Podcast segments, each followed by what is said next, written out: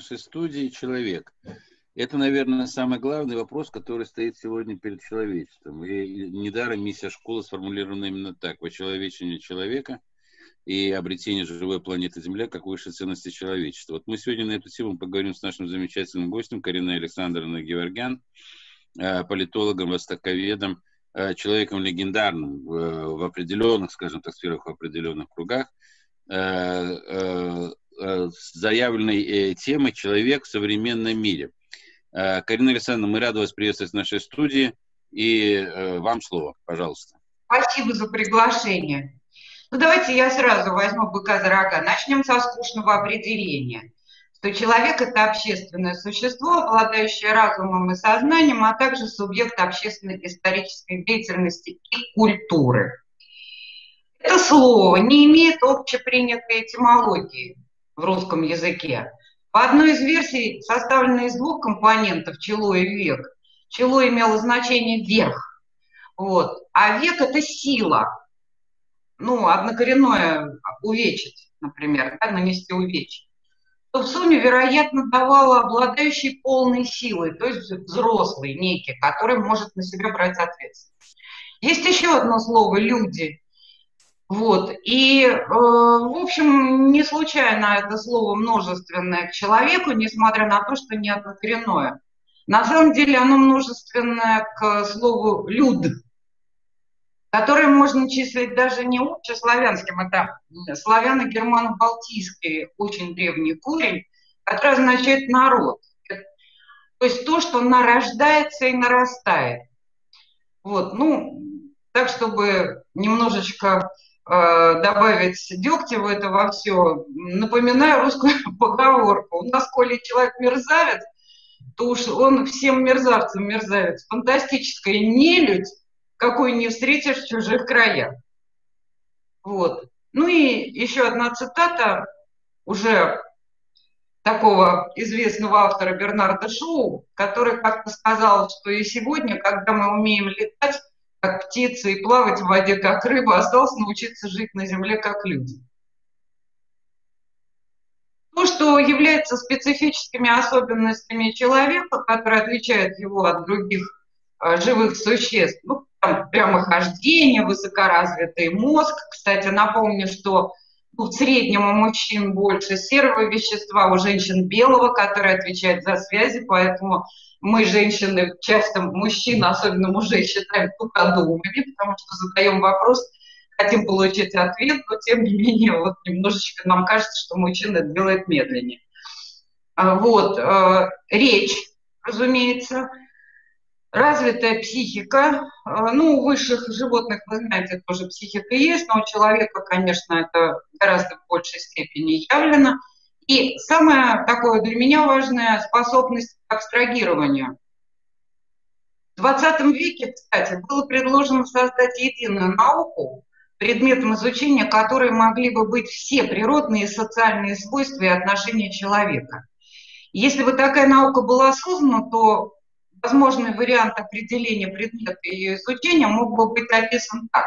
Человек – это субъект общественно-исторического процесса, развитие материальной и духовной культуры на Земле, биосоциальное существо, генетически связанное с другими формами жизни, но выделившееся из них благодаря способности производить орудия труда, обладающие членораздельной речью и сознанием и нравственными качествами обратите внимание, ну, навязано на зубах выражение права человека, а, в общем-то, определение-то, то есть э, понятие-то не юридическое, потому что юридического определения человека практически нет. Да? И даже в этом определении, которое, казалось бы, универсальное, тут, в общем-то, а, мы догадываемся, что права человека – это понятие политическое. Сущность человека, его происхождение назначение, занимаемое им место в мире, были и остаются проблемой философии, религии, науки и искусства. А, и здесь уместно отметить одно из важнейших, по моему мнению, это мое личное мнение, может быть, я ошибаюсь, но я на этом настаиваю. А, отличие научного подхода к познанию мира человека от религиозного. Причем мне кажется, что вот мой мое видение, оно наиболее корректно. Дело в том, что вот я увидела, что ученые исследуют кинезисы явления любого, ну, особенно в гуманитарных науках, его свойств, особенностей. В общем, меньше или мало интересуясь конечностью данного явления. А вот религиозный подход с одинаковым значением описывает начало и конец. Вот вспомните Библию, да? книга Бытия, да, то есть сотворение мира и э, откровение Иоанна Богослова «Апокалипсис». Верно? А есть четыре подхода к изучению человека. Все-таки человек в естественной систематике живых существ, такая биологизация, она тоже носит, э, уже как-то привносится в мораль, и общественную мораль, и даже юридически как-то это имеет отражение. Человек как сущее, выходящее за рамки живого мира в известной мере противостоящее ему, это а, то, что рассматривает онтология, наука о сущностях, человек в смысле человеческий род, и человек как индивид и как личность. Это общие слова. А теперь мои соображения относительно индивида. И это тоже вот э, авторский подход. Я буду все время говорить, показывать, где не мои мысли, а где мои собственные мысли. Так вот, я считаю, что человек, каждый человек а, смотрит на мир из себя. И поскольку, поскольку мы рождаемся очень беспомощными, то первая сфера, а, которую мы осмысливаем, ощущаем и так далее, это наши близкие, которые носят нас на руках, целуют в пятку, в макушку и так далее. Потом в три года ребенок начинает обращать внимание на других детей в песочнице, он как-то понимает, что есть и мир других таких же существ, как он. Вот, ну это я как мама и бабушка говорю. То есть вот мои наблюдения это показывает. То этого они обращают друг на друга внимание, но мало. То есть для них это не важно. Самое важное это вот родители, там самые близкие. Вот, потом школа, то есть вот эти сферы нарастают. И самые, ну в конце концов мы понимаем, что мы живем в некой стране, а эта страна находится в мире, то есть я вот эти сферы, они как-то нарастают и нарастают с возрастом, да. А вот самые умные или самые продвинутые, самые ищущие люди с воображением понимают, что за пределами этих сфер а, есть нечто неявленное и непостижимое. И вот с моей точки зрения, то, что осмысливает человек как индивид, включая признание наличия неявленного и непостижимого, я назвала онтосферой, за что получила от своего друга, одного из последних, по-моему, европейских философов, Жанна Луи Пера, я как-то ему это написала, вот, то он мне латинскими буквами ответил «спасибо, сестра». Ему очень понравилось это выражение. А, но сфера Вернадского, я совершенно с Вернадским не собираюсь не спутать, не полемизировать, это все-таки более о сфере приложения разума человека, а как человечества, и действия разума. Вот, то есть вот эта сфера, где действует человеческий разум. А, у нас, а я то, что называю онтосферой, там действует все, не только разум, но и все качества человека, пытающегося ощутить, осмыслить, а, вот, мир, в котором он живет. Но в любом случае он сам для себя некий центр мира. Ну, естественно, что адекватный человек понимает, что и э, другим, другие люди тоже представляют из себя такие центры. То есть в этом смысле он понимает, что мир э, полицентричен, человеческий мир полицентричен. Вот. Ну, так, чтобы тоже ложку подкинуть, афоризм мне понравился Станислава Ежелеца, который сказал, что многим нулям кажется, что они орбиты, по которой вращается мир. Так что при всем при том, что мы и я для себя центр мира, но все-таки я не считаю, что по моей орбите мир вращается. Отличительные черты человека, возможность мыслить, способность к осуществлению свободного выбора – принимать ответственность за поступки, наличие моральных суждений, способность производить орудия труда, использовать их дар речи, пластичность поведения. И лишь человеку присущи и традиции. И вот, кстати, Бахтин как-то сказал, что быт без обряда – это интеллигентская фикция. Вот я подбираюсь уже так копаю тему, как мне кажется, вглубь. А вот философ Генисарицкий, по-моему, жив еще, он старенький человек, а, из кружка этого самого, господи, методологического кружка. А он считает, что это отсылка к наличию и взаимодействию, и самодействию, самодействию ритуальной культуры принципиально иной, чем та, которая построена на досуговой игре, на, на трудовой деятельности и на самодостаточном личном творчестве. Человек мыслит, утверждает, отрицает, считает, в прямом смысле там читает, и планирует. Он знает о своей смертности. Он любит, обладает чувством юмора, осуществляет свои замыслы, воспроизводит имеющееся и создает что-то новое. А, к сущности человека можно отнести некоторое его качество. Человек разумный, как Homo sapiens, человек трудящийся, Homo faber. А такой немецкий философ Кассера, э, он философ, культуролог, он представитель Марбургской школы неокантианства, он ввел определение Homo символикус, человек символический, то есть существо, создающее символы, самым главным из которых является слово. А в античности, а вот исторически, как человек, как бы, давайте пройдемся чуть-чуть. В античности понимали так, что человек делает уникальным разумом. В иудаизме появляется представление о человеке как личности, обладающей свободой выбора между добром и злом. Но это они почерпнули, с моей точки зрения, выйдя из Вавилонского плена, из зороастризма, потому что в наиболее ранних текстах а, которые относятся к этой религии. В общем, этого мы не замечаем. А вот э, все редакции после Вавилонского плена, они об этом свидетельствуют, с моей точки зрения, сильное влияние зороастризма в этом, потому что это, конечно, религия, которой как-то мало уделяется внимания, но это все-таки первая религия откровения. И из нее довольно много, я считаю, зороастризм, то есть иудаизм за, заимствовал. В хорошем смысле слова, творчески заимствовал. А, так вот, э, вот этот выбор, э, свобода человека, который обладает свободой выбора между добром и злом, который в дальнейшем принято христианство. Возникшая в эпоху Возрождения в Европе идея гуманизма, ну, э, в Европе, откровенно говоря, это, конечно, сильная натяжка, потому что я востоковед, и я понимаю, что эпоха Возрождения началась в Средней Азии в IX веке, и, в общем, дальше она продвигалась как бы с востока на запад и э, в пространстве и во времени. И до Европы она достигла, да, вот до Италии в XIV веке. Вот, так что я в этом смысле ни в коем случае не приписываю э, это э, только европейцам. Но поскольку, поскольку в дальнейшем Европа стала доминантом в мире, то вот э, я так немножечко э, все-таки сейчас ссылаюсь именно на европейский гуманизм, хотя никаких расхождений с э, Востоком в данном случае я тоже не вижу особо.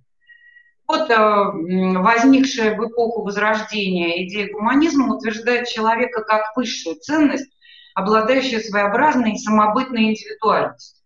В эпоху просвещения преобладает восприятие человека как независимой и разумной личности – с неограниченными возможностями. Немецкая классическая философия рассматривает проблему свободы человека как духовного существа. Ну, Гегеля все читали, помнят. В XIX веке в трудах Канта сформулированы мысли о создании философской антропологии.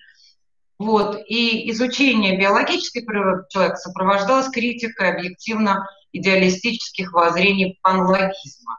А панлогизм – это такая метафизическая теория, согласно которой все существующее представляет собой воплощение разума или логики.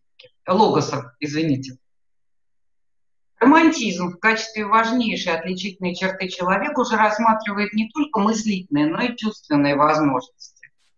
Ну, напомню, что Маркс рассматривал человека с общественно-исторической точки зрения. У него человек в первую очередь общественное существо, определяемое конкретными условиями его функционирования и развития, а также его сознательной деятельности. То есть он сказал, что сущность человека есть совокупность всех общественных отношений. И для него человек является и причиной, и результатом истории. А индивидуальное историческое развитие человека представляет собой освоение и воспроизведение опыта всего человечества по Марксу. Его философско-антропологическая концепция получила развитие в работах российских, советских философов, в трудах представителей франкфуртской школы. Вот. И вот в трудах представителей франкфуртской школы было показано, что в процессе развития человек становится зависимым от социальных институтов, созданных им самим. Вот подводим итог. И вот сейчас я а, тоже выскажу свою авторскую точку зрения. А заранее оговорюсь, поскольку, поскольку кратко буду ее излагать, поэтому прошу а, быть снисходительными ко мне, но э, я считаю, что историю можно рассматривать как историю смены мотивации, которая находится в центре общественного и личного сознания. То есть, если вы помните, э, один из персонажей предпоследней Буэнди в э, романе «Сто лет одиночества», он, э, зайдя в книжную лавку, застал какой-то спор, вот, и там обсуждали, вот, под каким углом можно рассматривать историю человечества. Он сказал, что историю человечества можно рассматривать даже как историю борьбы с тараканами. Вот. Можно ее рассматривать как историю освоения металлов, как э, историю охоты на баб. И, кстати, это, в общем, правомерно в своем роде.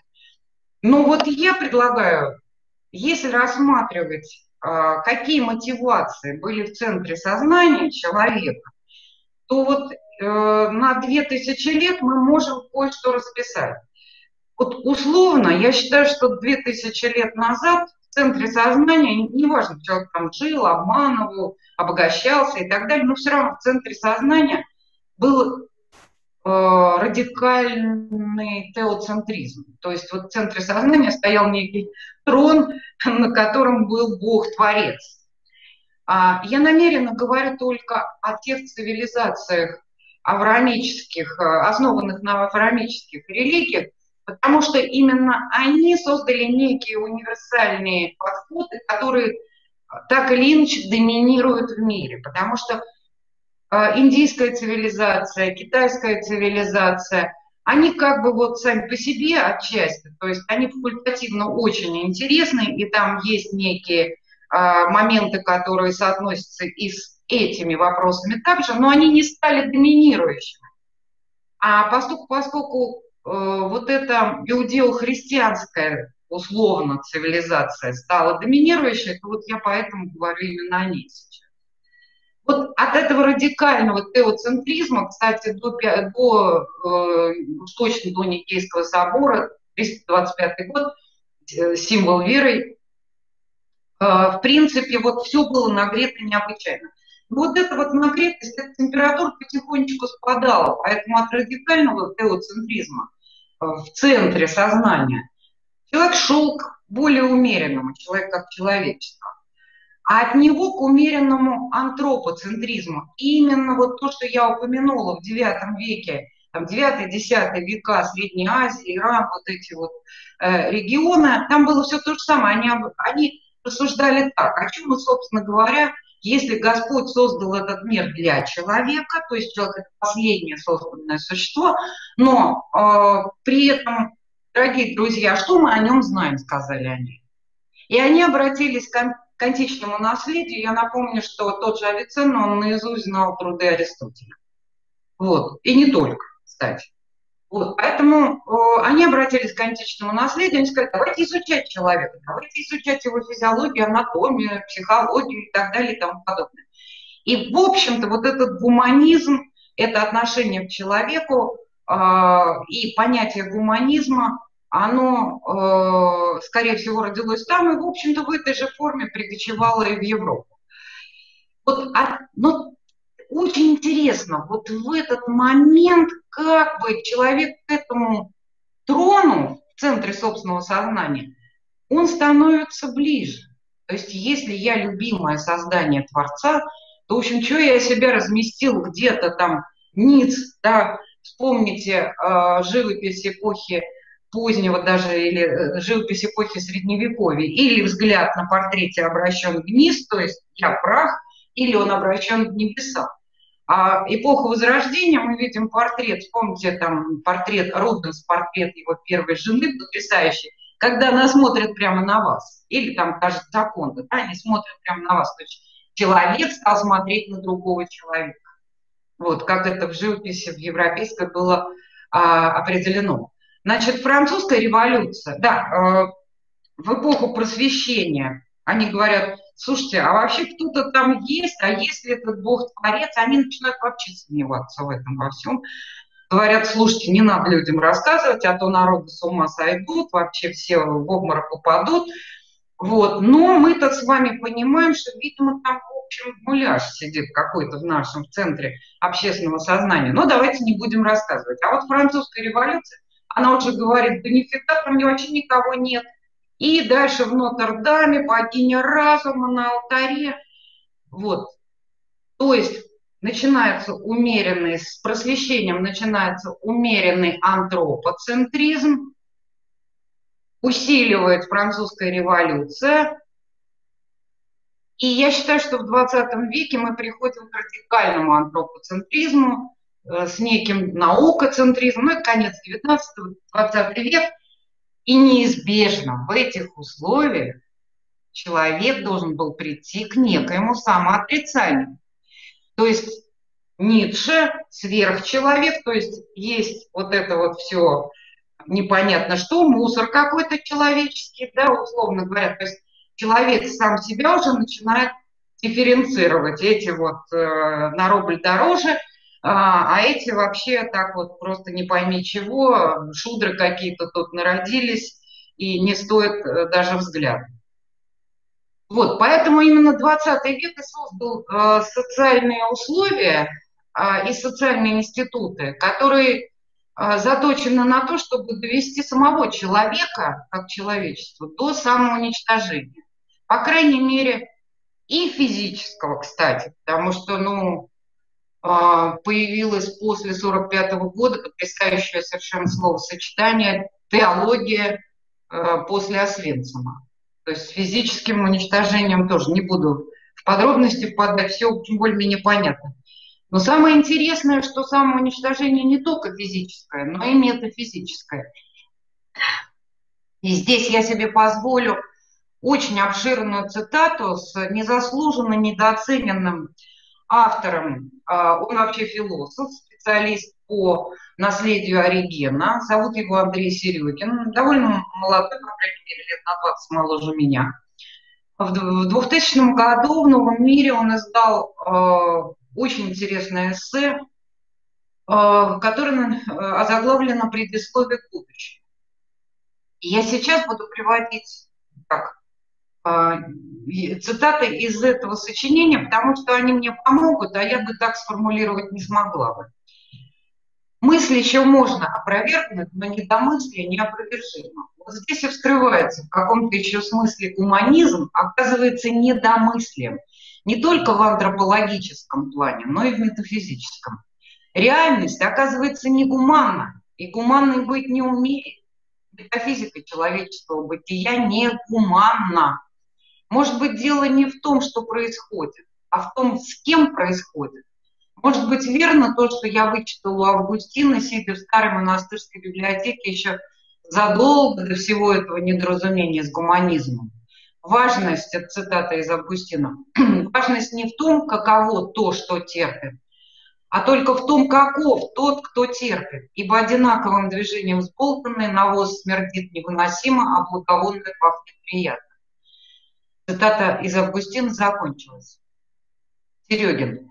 Основное отличие неогуманизма, а мы живем с вами в эпоху неогуманизма, от его предшественников заключается в том, что он не подкрепляется решительно никаким правдоподобным, метафизическим или социальным проектом, говоря популярно, ни Богом, ни прогрессом. Позитивистский и социальный гуманизм уповал то на научно-технический прогресс, то на социальную революцию. Лет через 200-300, говаривали чеховские интеллигенты, мы увидим небо в алмазах.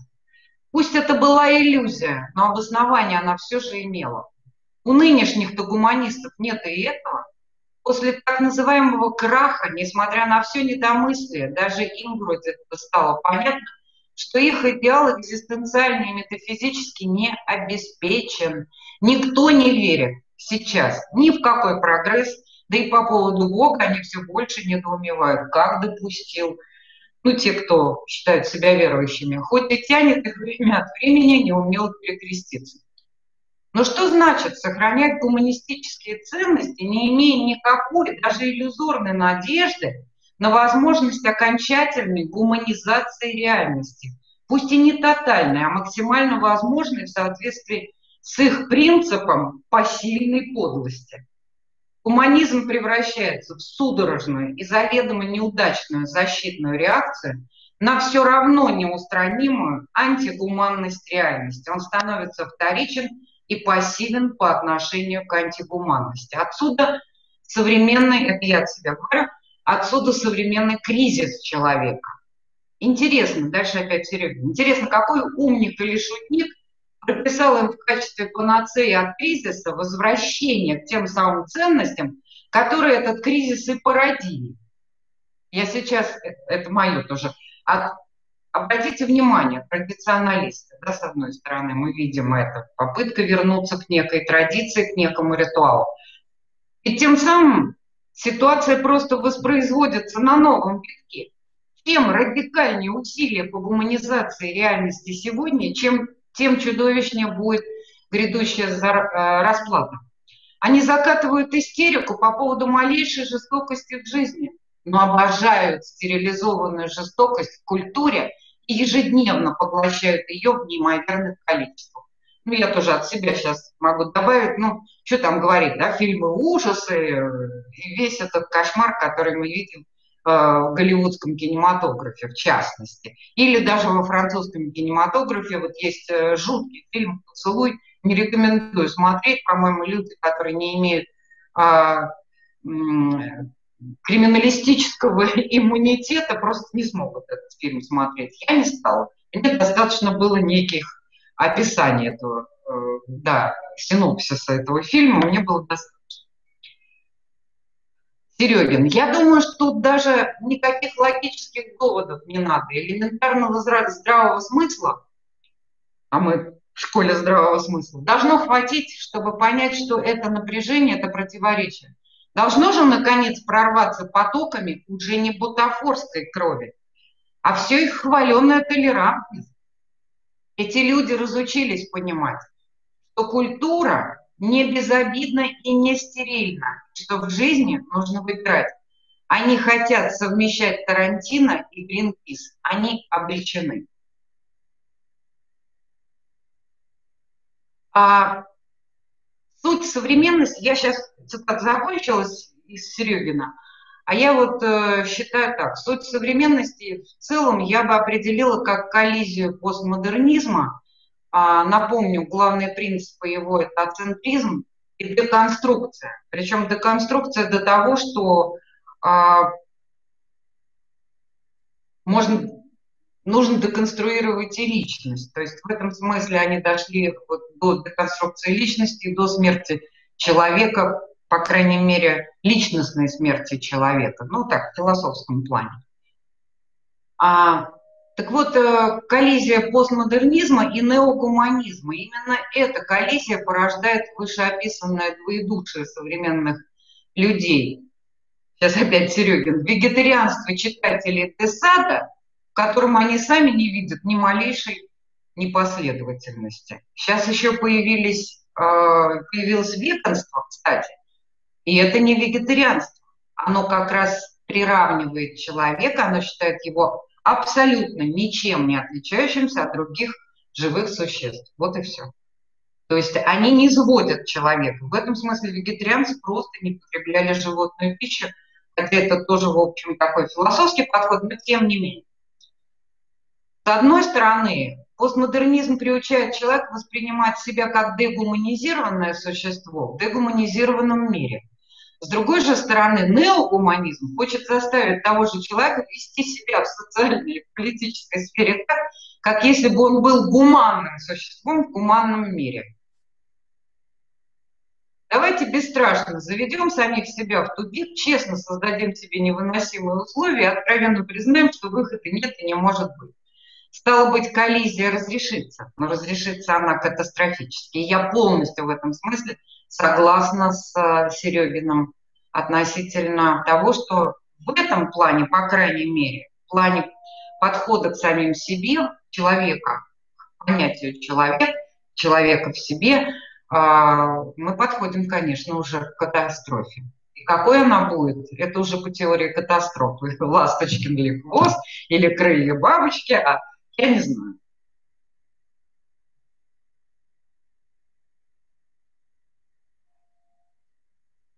Сейчас, секунду.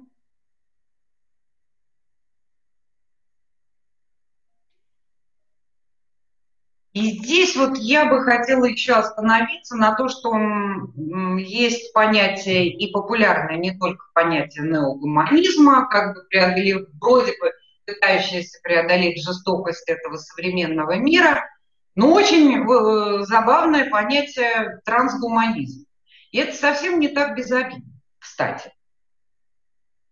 Что такое трансгуманизм? Это философская концепция, а также международное движение, поддерживающее использование достижений науки и технологий для улучшения умственных и физических возможностей человека с целью устранения тех аспектов человеческого существования, которые трансгуманисты считают нежелательными.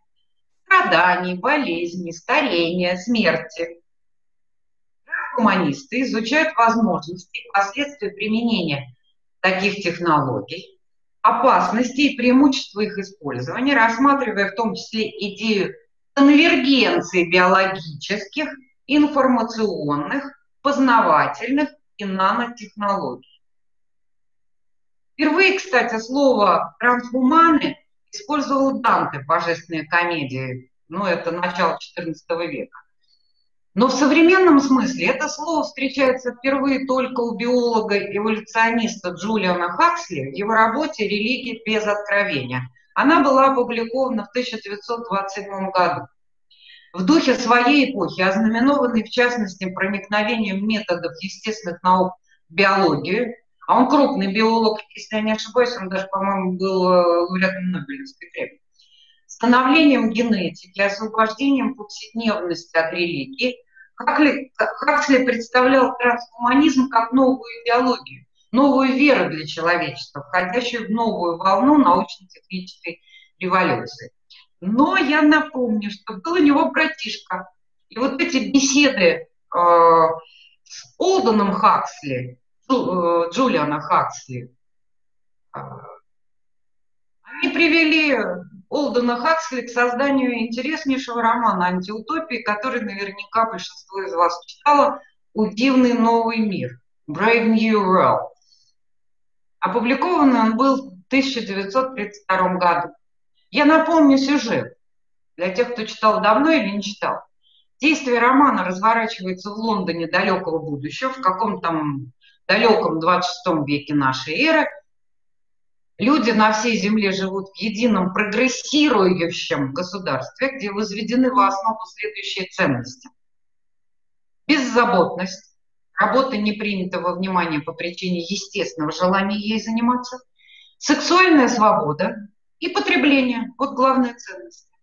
Отсчитывается новое летоисчисление, которое называется эра Т появление Форда Т. Это такой был автомобиль в 20-е годы, его называли «Жестяная Лиззи». Очень симпатичный, кстати, автомобиль. Потребление возведено в культ. Символом потребительского бога выступает Генри Форд. А вместо, вместо крестного знамения люди осеняют себя знаком Т. Согласно сюжету, люди не рождаются естественным путем, ничего не напоминает а выращиваются в бутылях на специальных заводах-инкубаториях. На стадии развития эмбриона они разделяются на пять каст, различающихся умственными и физическими способностями. От альф, обладающих максимальным развитием, до наиболее примитивных эпсилонов. Дети с момента зачатия готовятся к тем видам труда, которые должны будут выполнять. Люди низших каст, это будущее чернорабочие, прислуга – специально отупляются, их эмбрионы угнетаются этиловым спиртом и выращивают с применением а, некоего метода почкования зиготы. В общем, для меня это темный лист. Для поддержания кастовой системы общества посредством гипнопедии людям прививается гордость, ну, средством массовой информации, чем вам не гипнопедия, да, или тот же интернет. А людям прививается гордость за принадлежность к своей касте, почтение по отношению к высшей касте, презрение к нижним кастам, а также ценности общества и основы поведения в нем. Знаете, чуть-чуть отвлекусь. Я с таким интересом тут одного очень симпатичного молодого человека стала спрашивать, почему он изукрасил себя тату. У него вся рука была в тату. Я не буду говорить, его ответы были настолько для меня несодержательны, он не ответил на мой вопрос. Я думала, что, может быть, это какое-то сообщество, и он тем самым как бы передает свою принадлежность к этому сообществу. Нет, just for fun, просто так. Это же прикольно, вот очень симпатичный, кстати, воспитанный, вот э, нормально, то есть этически нормально вел себя, уважительно со мной разговаривал, он даже не понимал моего вопроса. Э, ввиду технического развития общества, того самого, которое ОРТ, а значительная часть работ может быть выполнена машинами и передается людям лишь для того, чтобы занять их свободное время. Большинство психологических проблем люди решают с помощью наркотика, сомы. Опять отвлекусь. Я тут недавно прочитала довольно, вернее, узнала довольно интересную штуку. А, покончил с собой а, миллиардер Боссов.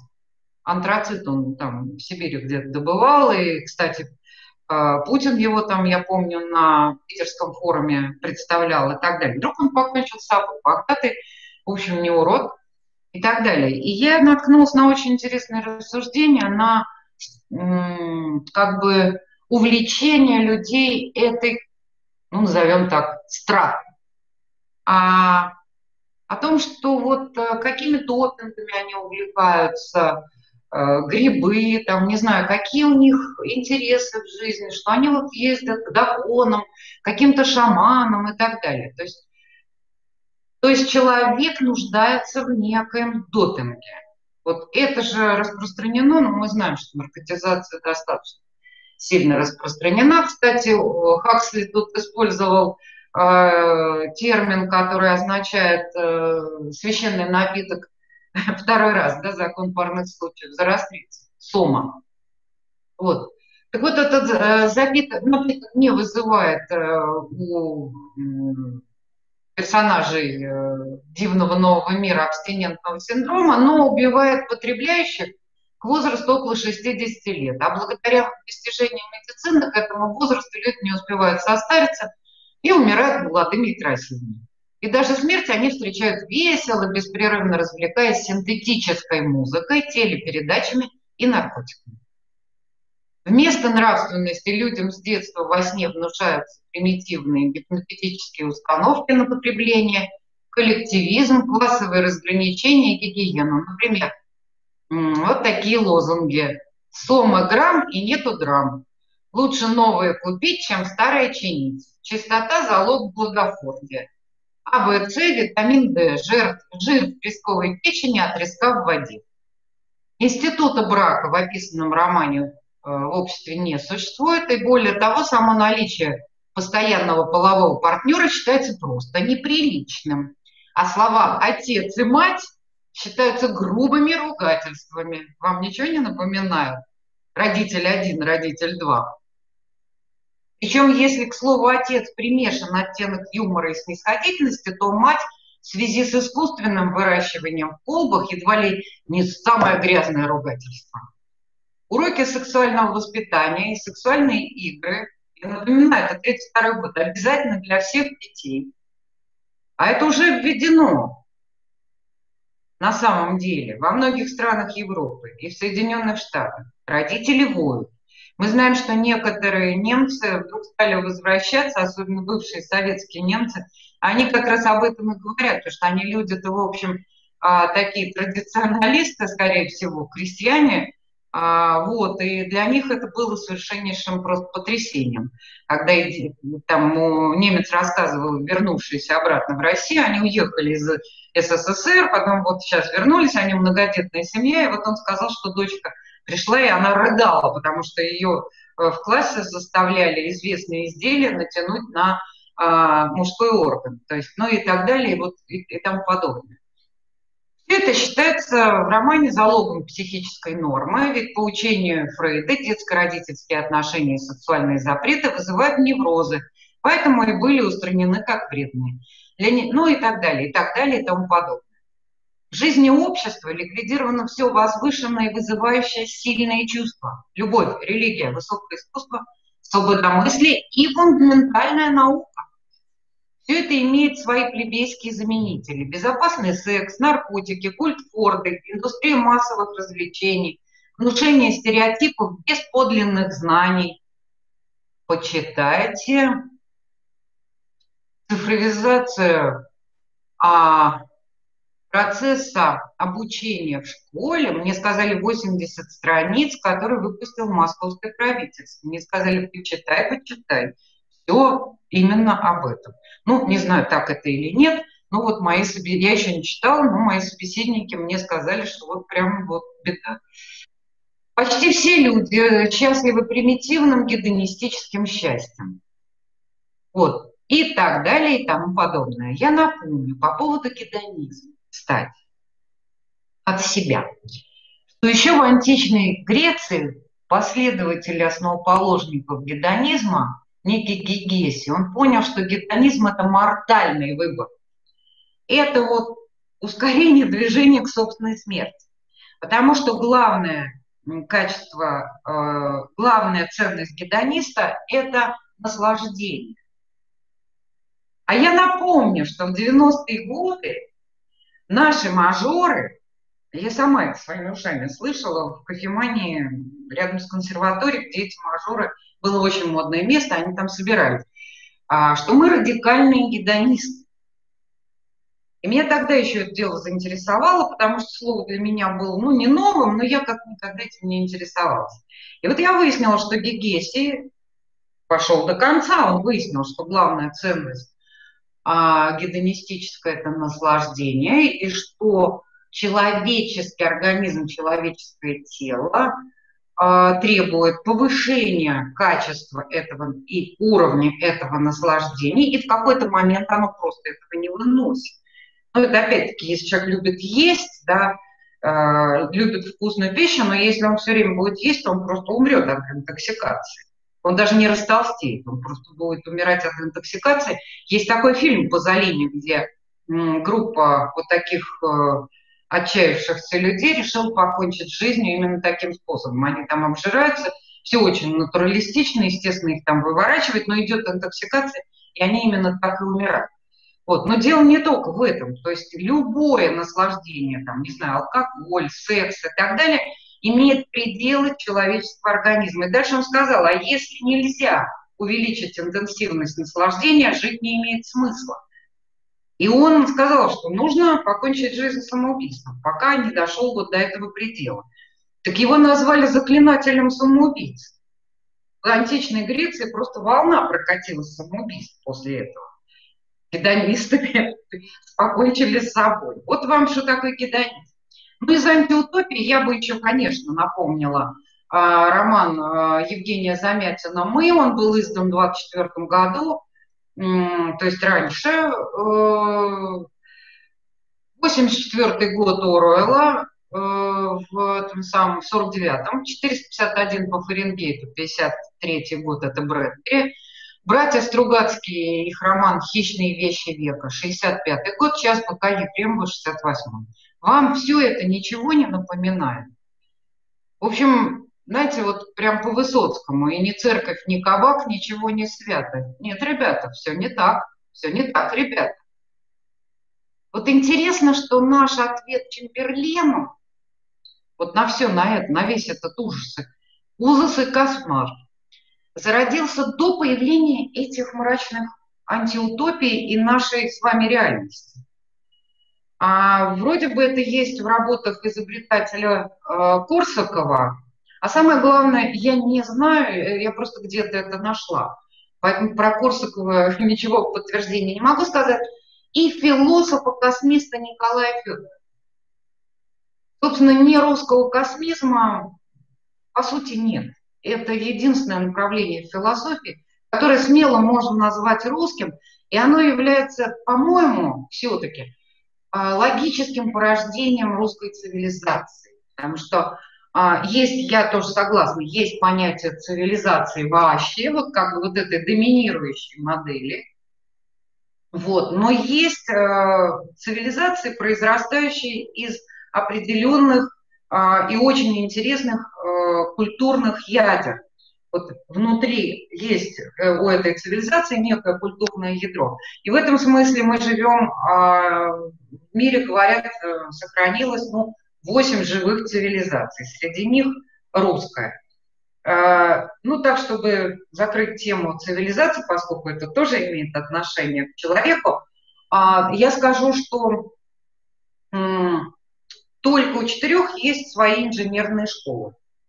Это англосаксонская, французская, немецкая, русская. Вот, так что мы, в общем, впереди планеты. Все шансы у нас кое-какие есть. Вот, и я вернусь к идеям трансгуманизма. А, тот же старший брат э, Олдуна, Олдуса Хаксли, Джулиан Хаксли, обратился к этой теме, он вернулся к этой теме уже через 30 лет, в 1957 году. И этот год принято считать э, датой официального рождения термина трансгуманизм. В 1962 выходит в свет работы Роберта Эттингера и Эвана Купера, положившей начало становлению крионики как практической области деятельности, которой очень заинтересовались те, кто продвигал идеи трансгуманизма. 1966 года идеи трансгуманизма продвигал ирано-американский футуролог Феридун Эсфиндиари, а, и ему принадлежит определение трансгуманистов как людей, имеющих особое мировоззрение, направленных на самосовершенствование стиля жизни, людей, которые используют современные достижения науки и техники для перехода к постчеловеческой форме существования. Ряд его книг содержит размышления о различных аспектах предполагаемого будущего, что выливается в его собственную концепцию трансгуманизма. Она была им изложена в 1989 году. Термин «постчеловек» первоначально введен трансгуманистами в 1999 и воспринимался в западной массовой культуре позитивно. Мы-то там жили своими проблемами не особо даже на это обращали внимание, на то, как они там с ума сходят, ну, мало ли, как они там прикалываются. Но нас это тоже коснулось. Вот так от, видите, от сверхчеловека Ницше мы дошкандыбали уже до человека. Трансгуманизм популярен в Украине. Помните про киборгов, оборонявших Донецкий аэропорт? То-то. Их день, День памяти киборгов отмечается на Украине 16 января. То есть они уже как-то, они очень трансгуманисты и пытаются да, перейти к постчеловеку. Идеи Эттингера и идеи Эсфиндиари были ориентированы на практическое воплощение, однако не получили особо широкой поддержки.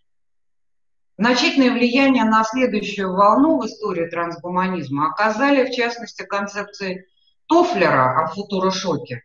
Это в 70-м году а, Тьюринга и фон Неймана о перспективах мыслящих машин. Кстати, 50-й год. Это так, напоминаю, в скобках, цифровизация. Вот, э, вот эти идеи, которые впоследствии легли в основу идеи технологической сингулярности э, Фейнмана и Дрехлера о молекулярном производстве. Сейчас вы поймете, почему я об этом говорю. Нас это касается очень непосредственно. И принятие решения о неопределенности. Одно из первых определений трансгуманизма э, ввел философ Макс Мор. В 98-м философы Ник Бостром и Дэвид Пирс основали Всемирную ассоциацию трансгуманистов. В 2000-м был создан первый имморталистический бессмертнический сайт в русскоязычном интернете, а в конце 2003 года ТИК основано российское трансгуманистическое движение. Оно имеет манифест. Возглавляет российское трансгуманистическое движение Валерия Прайд-Удалова и Данила Медведев. Последний также известен как телеведущий, который долгое время вел ряд программ на федеральном канале. Тем интереснее будет привести рядовую цитату Дмитрия, э, Д. Медведева. Да? да, Данила, извините, не Дмитрий. Извините, извините. Возможен вариант, это цитата, возможен вариант, при котором сверхразум возникнет на основе полностью искусственного интеллекта. Другой вариант – появление постчеловека как результат эволюции Homo sapiens. Тогда это новое существо, вероятно, унаследует какие-то качества людей. Например, эмоции, чувства, базовые ценности. Он как-то старается не пугать народ, да? Но это будет скорее следствием сентиментальности, чем реальной необходимости. И далее он говорит, сохранение биологичности не будет нести какой-то самостоятельной ценности. Это станет чем-то из разряда ностальгии. И представление о жизни при этом, по его мнению, полностью изменится. Возглавляет это трансгуманистическое, российское трансгуманистическое движение Дмитрий Ицков, рядовой российский мультимиллионер. Напомню, что именно, да, именно их движение стало организатором первого международного форума «Глобальное будущее 2045» а в феврале 2012 года в Москве. Кто такой Ицков? Российский экономист, медиамагнат, основатель движения России 2045, младший партнер Константина Рыкова, сооснователь New Media Stars. Чувствуете, да, в какой сфере? Генеральный директор газеты «Взгляд».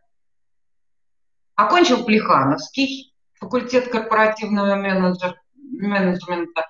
А, студентом еще создал компанию New Media Stars. Кстати, очень часто она мелькает. В 2011 это создал это общественное движение России 2045, которое выступает за развитие человека посредством интеграции современных технологий. А в 2012 вышел из медиабизнеса и занялся чем бы вы думали? Смертью он занялся. Он объявил человека номер один на очереди, в очереди на бессмертие кого? Догадайтесь трех раз. Не буду мучить Владимира Путина. В 2013 он попал на обложку секции «Бизнес» воскресного номера The New York Times. И, как он заявил в 2016 в течение, это его цитата из него, в течение следующих 30 лет я сделаю так, что мы сможем жить вечно. В декабре 2009 Путин наградил его. Благодарность президента Российской Федерации за активное участие в создании документального интернет-фильма «Война 080808. Искусство предательства». То есть у него есть государственная награда. Движение России 2045 пытается позиционировать себя как более статусное, чем а, российское трансгуманистическое движение. То есть оно такое более элитарное. Нужно сказать, что более стабильное финансовое положение способствует этому. Вот. Но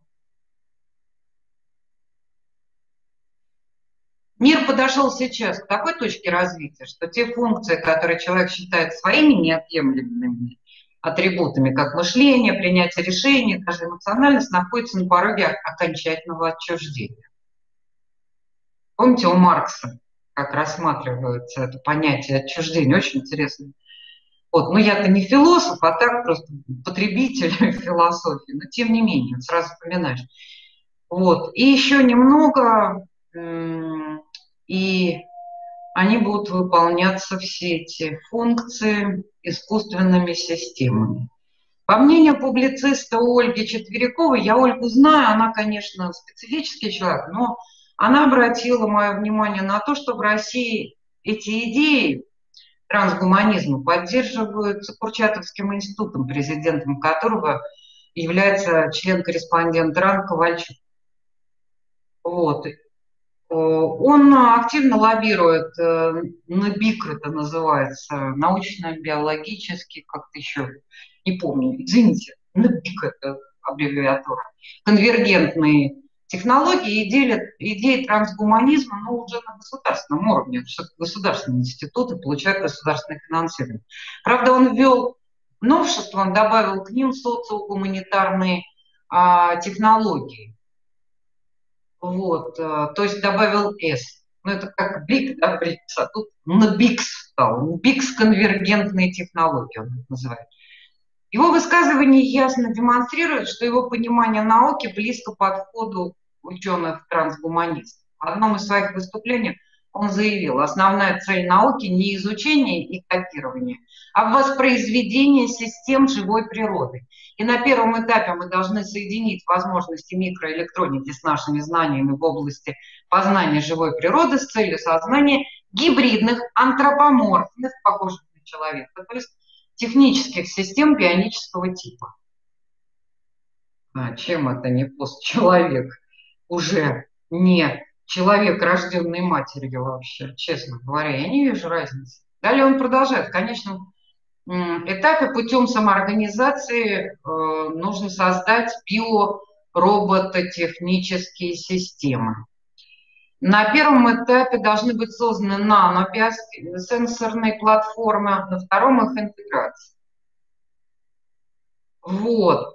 Особенно ярко позиция Ковальчука проявилась во время его нашумевшего выступления в Совете Федерации в 2015 году, которое многие восприняли как раскрытие тайных планов за кулисы и разоблачение американского проекта установления мирового порядка. То есть это просто напугало даже сенаторов. Однако речь его больше походила как раз на психологическую обработку представителей российской верховной власти – целях подготовки к принятию неизбежного цивилизационного переворота. Основные тезисы его выступления сводились к следующему. Цивилизация переживает глубинный и самый сложный кризис за всю историю своего существования. Тут я с ним совершенно согласна. Я вам сказала, что мы дошли до радикального антропоцентризма, но я-то верю все-таки в объективность законов диалектики. И я понимаю, что на новом этапе, может быть, через катастрофу, но мы опять э, в центр своего сознания, возможно, разместим, если не Бога Творца, то вот как раз то самое неведомое и незнаемое, из которого ответка вот за все эти трансгуманистические завиральные идеи, с моей точки зрения, прилетит. Я этого опасаюсь. Я понятно, как воспринимаю это, конечно, как некую а, фашистскую антиутопию, вот, но или фашизированную антиутопию, но я понимаю, что, а, в общем-то, трансгуманисты, как те ткачи из голого короля, известную ткань ткут для тех, кого они хотят обессмертить, но именно так это и воспринимают но все равно, понимаете, вот как-то меня это пугает. И я считаю, что, в общем-то, в центре нашего сознания как раз и будет то самое неведомое, что Кант несколько, как, по-моему, ну, чуть-чуть ошибочно назвал ноуменом, потому что ну, ноумен – это все-таки от слова ном, имя. А я думаю, что это вот неведомое, это то, что в туне, это то, что неизвестно. Только признание того, что в мире есть что-то непостигаемое, и оттуда прилетают какие-то ответы, ну, назовите это метафизикой, назовите как угодно. Помните, я вот вам предлагала эту схему, когда в центре я, да, вот, ну, конечно, если мы наращиваем свои вот эти сферы и признаем, что за рамками познаваемого, за рамками этой нашей онтосферы есть что-то невероятное, непознаваемое, потрясающее совершенно.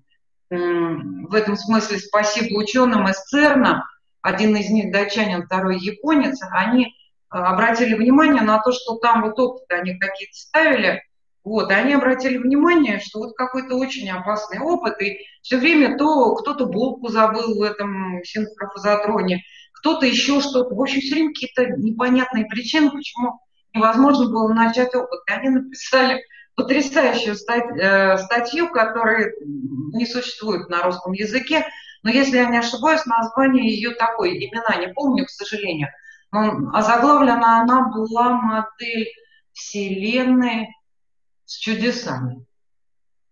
Так. Серьезные ученые физики, между прочим.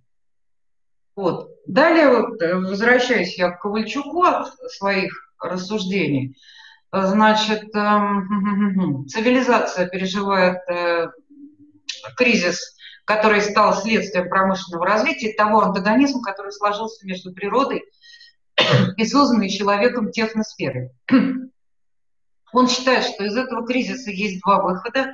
Либо продолжать борьбу за ресурсы, которая приведет человечество к первобытному состоянию, либо создать принципиально новую технологическую базу природоподобных технологий. У России нет другого выхода, как переходить к интеграции и слиянию наук и технологическому освоению результатов междисциплинарных исследований, междисциплинарного образования. Так, у меня сколько времени еще осталось? Простите, пожалуйста. По-моему, не осталось ничего. Уже нисколько. Да, я должна заканчивать. Да, 15 минут назад уже надо было закончить.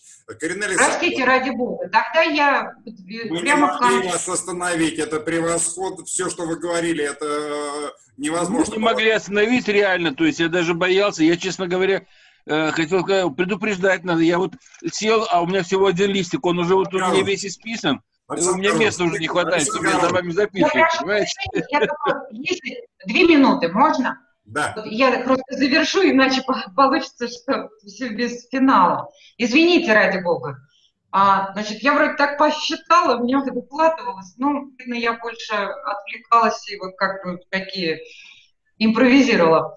А, значит, очень интересный автор Пепе Эскобар, а, фонд стратегической культуры, это левак европейский, и написал статью «Наше мрачное будущее. Возрожденный неолиберализм или гибридный фашизм».